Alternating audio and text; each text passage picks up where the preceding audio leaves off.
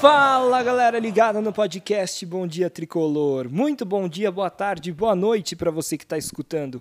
Vamos começando mais um programa para a gente falar, é claro, principalmente sobre a vitória do São Paulo em cima do Santos na Vila Belmiro por 3 a 0.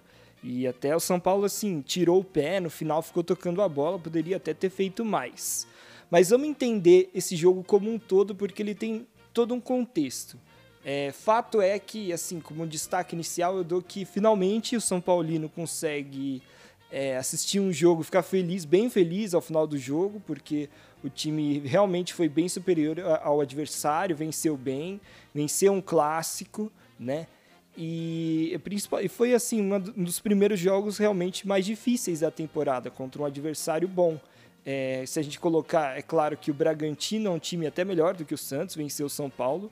O Santos vive uma fase muito ruim e eu acho que eles fizeram muito mal em demitir o Carilli nas vésperas do, do clássico, né? Porque agora a diretoria do Santos vai culpar quem? Né? Culpou o técnico, o time perdeu, né? O técnico, daí agora com, com o interino também perdeu para o São Paulo feio, 3 a 0 né? Tomou seis gols nas últimas duas partidas. Mas fato é que o São Paulo fez a parte dele, ele não tem nada a ver com a má fase do Santos.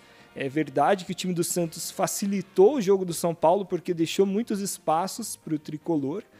Então, se o São Paulo vinha tendo dificuldades contra adversários que se fechavam bastante, contra o Santos, que tem uma defesa mais fragilizada, né? não, não vinha muito confiante, vem em crise, e é um time que se expõe mais, principalmente jogando em casa, o São Paulo acabou encontrando vários espaços e se aproveitou disso. É, um fato que chama bastante atenção é que o São Paulo conseguiu finalmente marcar um gol no primeiro tempo e sair na frente do adversário, né? Porque nesses outros jogos da temporada até então, ou ele, nos mesmo nos jogos que ele venceu, foram dois, né? Ele tinha vencido aquele jogo que foi uma virada no final contra a Ponte Preta e também tinha tido o gol de 1 a 0, né, contra o Santo André, que foi também nos acréscimos. Então o São Paulo finalmente conseguiu sair na frente do, do, no placar, né? Fez ali o resultado, começou a construir no primeiro tempo e aí aos poucos foi fazendo com que o jogo ficasse mais para ele. No primeiro tempo, é verdade que o São Paulo saiu na frente, mas enquanto o jogo até o final do primeiro tempo, o Santos pressionou bastante o São Paulo e teve chance de empatar o jogo, né? Conseguiu levar vantagem ali principalmente pelo setor do Reinaldo. O Reinaldo não estava conseguindo marcar o, o, o, o, jogador ali de ataque do Santos que estava aberto pelo lado direito de ataque do, do Peixe, né? É, tomou uma bola ali que eu acho que até que foi pênalti. O time do Santos reclamou de pênalti, o Reinaldo fez, deu um carrinho por trás e a Edna, que estava apitando o jogo, entendeu que não. E assim, sendo bem sincero, acho até que talvez tenha sido pênalti mesmo para o time do Santos. E o torcedor tem razão em reclamar, foi um lance bem assim. O Reinaldo ele pega a bola, mas ele chega meio atabalhoado, ele pega o jogador também. Bom, mas fato é que o São Paulo conseguiu fazer 1 a 0 e segurar pelo menos o resultado de 1 a 0 até o intervalo. É, uma coisa que vinha incomodando ali, principalmente no primeiro tempo, também é que o São Paulo insistiu demais na saída de bola pelo chão, meio a lá Fernando Diniz, não tão ruim, principalmente porque o Pablo Maia, para mim, foi um dos melhores jogadores em campo. Ele entrou como primeiro volante já como titular de novo, né, no segundo jogo seguido, e foi muito bem, eu achei. E ele foi é, bem responsável ali quando ele recebia a bola, né, e o time do Santos estava pressionando a marcação ali, estava é, com a marcação alta pressionando a saída de bola do São Paulo. Então, isso foi nesses lances o São Paulo sofreu é, certo risco, principalmente no primeiro tempo. No segundo tempo, o tricolor continuou indo para cima do Santos e depois que fez o 2 a 0, aí o jogo ficou bem mais para o São Paulo. O Santos é, sentiu o golpe do segundo gol, acabou até tomando. Né, o São Paulo conseguiu ainda fazer o terceiro gol. E, enfim, aí o time do Santos estava realmente nocauteado em campo, não sabia o que fazer. É, o São Paulo continuou com essa saidinha de bola né, pelo chão mais perigosa, mas aí o time do Santos estava meio desanimado, então a saidinha de bola acabou até funcionando. Tanto que o, o terceiro gol do São Paulo surge num, num, início de bola que sai é, numa saidinha, né? O São Paulo vai tocando a bola para trás, para trás, a bola chega no Jandrei, o Santos adianta a marcação e aí tem um lançamento longo que começa o gol do São Paulo, porque A questão é, eu acho arriscado fazer esse tipo de saída de bola e até desnecessário muitas vezes, porque é um risco muito grande. Mas é verdade que se você traz a sua bola até o goleiro, tocando a bola, você toca a bola até o meio de campo, depois volta, toca até o goleiro, quando está enfrentando um time que precisa do resultado e está perdendo, como é o caso do Santos, ele vai adiantar a marcação e isso vai deixar mais espaço lá atrás. E o São Paulo realmente conseguiu fazer gol dessa forma. Não é minha forma favorita, assim, de fazer gol, porque eu acho que você acaba arriscando muito e tem que estar tá muito bem treinado. E acho que, os, principalmente no primeiro tempo, o São Paulo já estava ganhando de 1 a 0 ele insistiu demais nesse tipo de jogo, desnecessariamente e acabou sofrendo risco que para mim não era, né, não, não precisava. Mas fato é que deu certo e até foi importante para o tricolor fazer ali as jogadas do segundo e terceiro gol. Interessante que a transmissão deu ali o prêmio de craque da partida para o Nicão, mas como eu falei para vocês, para mim o melhor em campo, na minha opinião, foi o Pablo. Ele jogou muito ali como primeiro volante. E o São Paulo estava precisando de um primeiro volante que jogasse bem, né? Porque o, o Nestor não tinha conseguido se firmar. O Gabriel Neves também não muito. E esse Pablo está jogando demais, assim, impressionante como o garoto já subiu com personalidade. Mas de uma forma geral, o São Paulo foi bem, assim, em quase todos os setores. É, a gente pode destacar aqui o Jandrei. Tiveram alguns lances que o Jandrei não foi tão seguro dessa vez, principalmente uma bola que foi cruzada para a área e ele passou em branco, assim, ele foi, saiu do gol para tentar né, interceptar a bola e não alcançou. Então foi um lance ali que deu um pouco de sorte. Mas na zaga do São Paulo, eu gostei demais do Diego Costa, mais do que o Miranda, porque o Miranda no comecinho do jogo entregou uma bola ali atrás e o Diego Costa que, que salvou. É, depois o Miranda parou de inventar ali, começou a jogar mais simples. Nas laterais, o Reinaldo foi muito mal na marcação no primeiro tempo, depois entrou o Léo, que foi protocolar, porque aí também o time já estava ganhando, então o Léo mais defendeu do que apoiou. Então ele fez ali bem a função. E do lado direito, o Igor Vinícius estava mais ou menos, não estava fazendo sua melhor partida, nem a pior, mas aí ele sentiu uma lesão logo no primeiro tempo, foi substituído pelo Rafinha.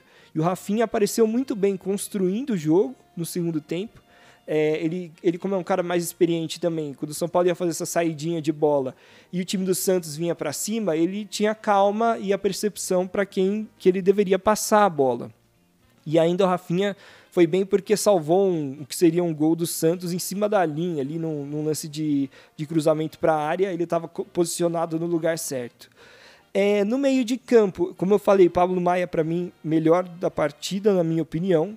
Aí também entraram como titulares Gabriel Sara e Igor Gomes. O Sara estava errando muito no começo do jogo. E eu até comentei assim, pô, o Sara tá. Né, teve uma hora que ele errou um passe assim de 5 metros, estava no campo de ataque. Falei, putz, Sara não tá tão bem hoje, né? Já não foi muito bem no, no último jogo contra a Inter de Limeira. Mas daí, logo depois disso, parece que ele cresceu no jogo, começou a achar espaços, foi importante para participou da, da jogada do segundo gol. Ainda parece que é, deram o gol para o zagueiro do Santos, não para o Sara, mas de qualquer forma a presença dele ali foi fundamental e a movimentação também para criar várias outras jogadas de ataque para o São Paulo. Então o Sara, acho que ele cresceu, principalmente no segundo tempo. E o Igor Gomes foi um pouco perdido, não foi tão bem. Agora, quem substituiu o Igor Gomes foi bem, que foi o Nestor. Né? O Rogério optou por essa troca dupla já no intervalo. Léo no lugar do Reinaldo e Nestor no lugar do Igor Gomes. Aí já tinha entrado também, como eu tinha falado, o Rafinha no lugar do Igor Vinícius no primeiro tempo.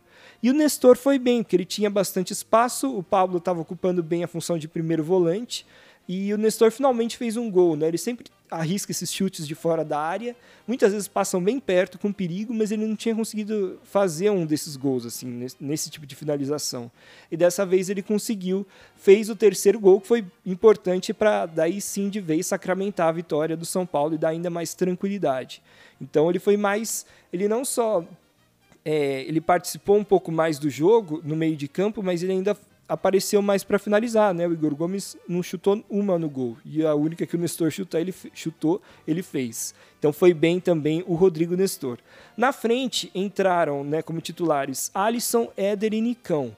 O Alisson fez uma boa partida, principalmente ele percebeu que às vezes ficava um buraco no meio e ao invés dele ficar muito aberto pela esquerda, quando, sei lá, o Reinaldo ou o Léo, tinha alguém aberto ali, ele ia para o meio para construir as jogadas. Ele fez isso bem. É, o Nicão fez uma partida muito boa, foi dele o passe para o gol do Éder no comecinho do jogo.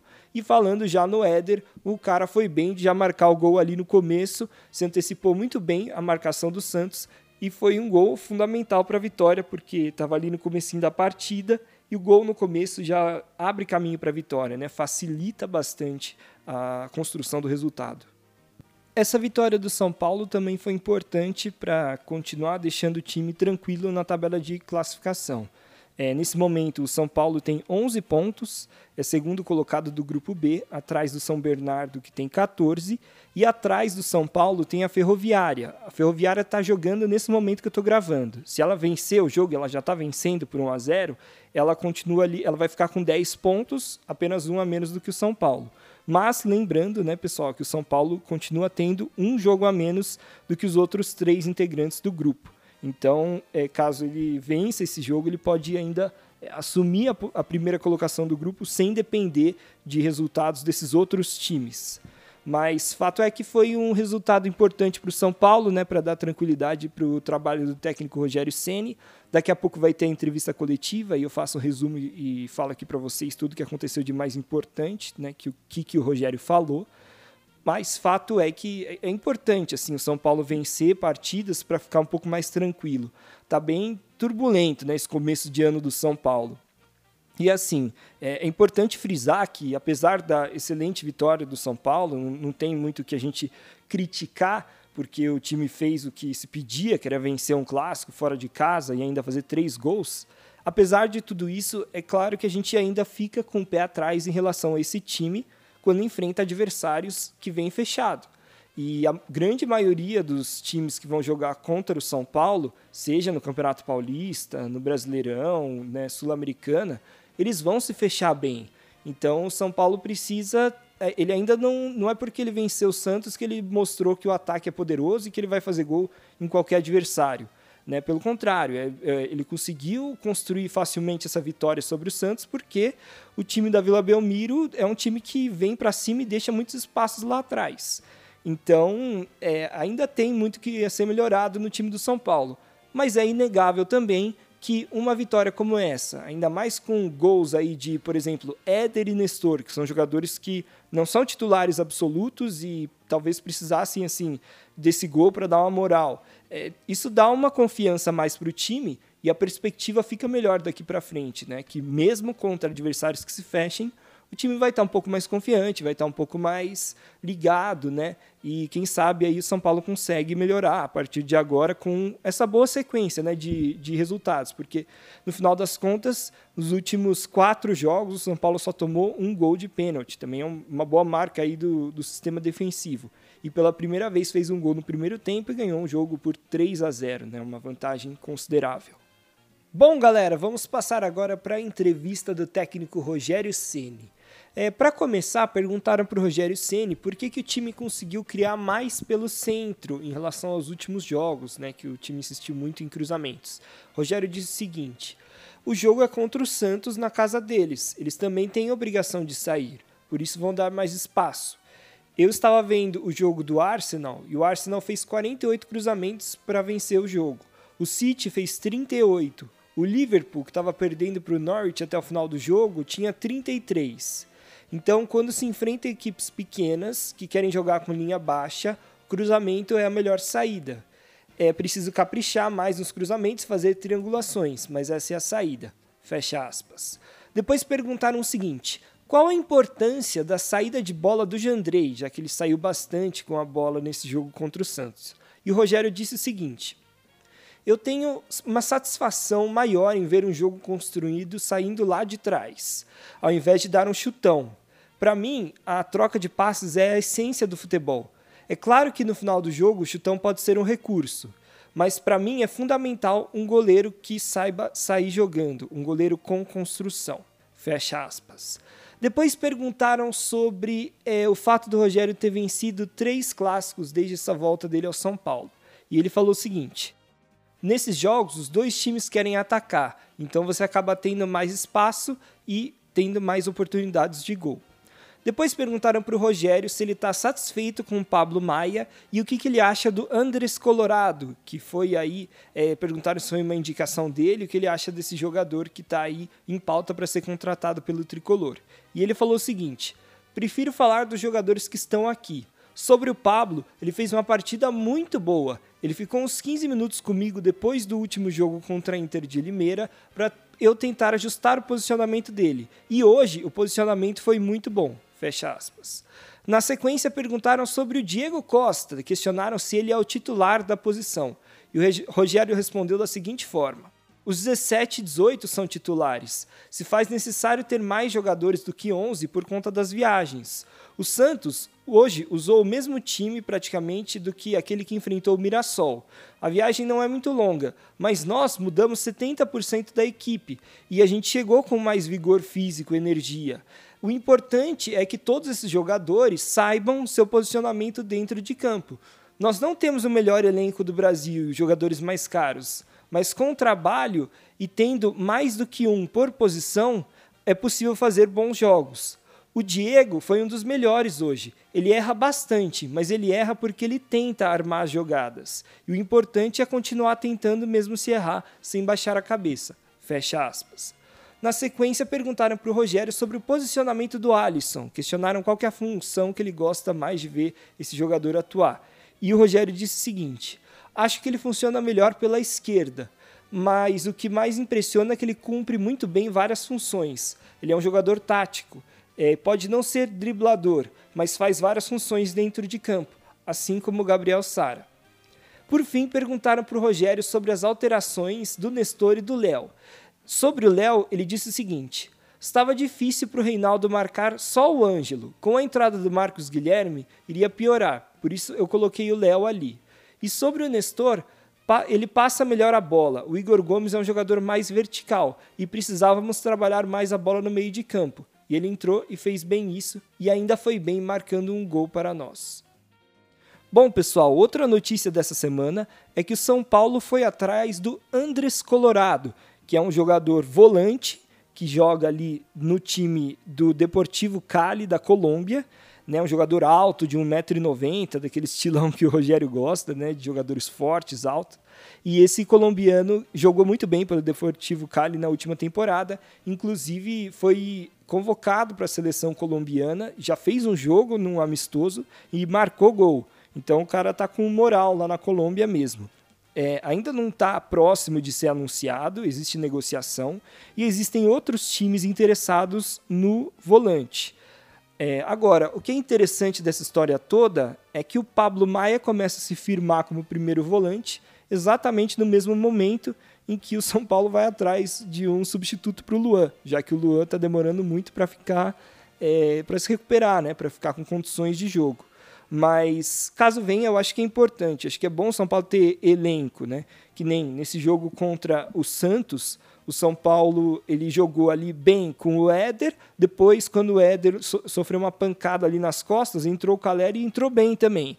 Então, assim, acho que é, para um time ser bem competitivo hoje em dia, com um calendário tão apertado como é o calendário brasileiro, é importante você ter jogadores que são opções. Até aquele negócio que a gente brincava da dúvida boa, sabe? De tem dois jogadores muito bons para a mesma posição.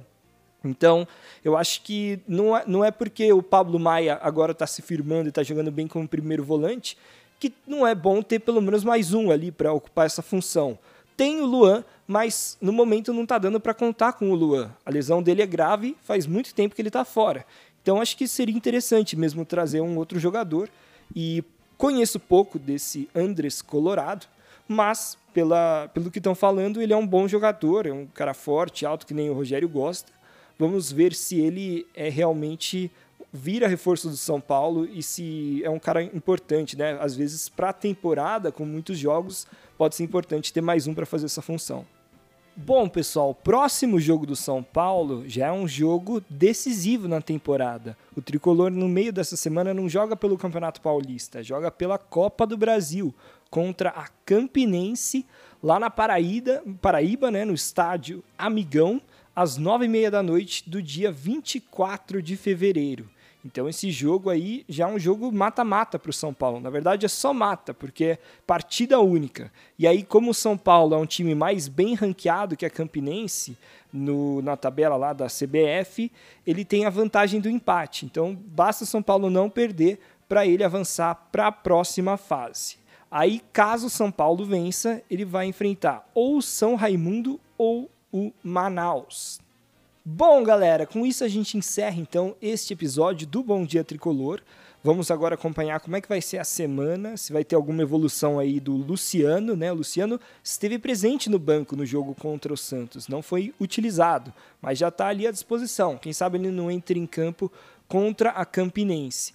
E também vamos esperar para ver se tem alguma novidade em relação a Patrick, Luan, né, jogadores que estão lesionados, e a possível contratação do Andres Colorado. Vamos ver o que acontece, hein, galera? Muito obrigado por escutarem e até a próxima.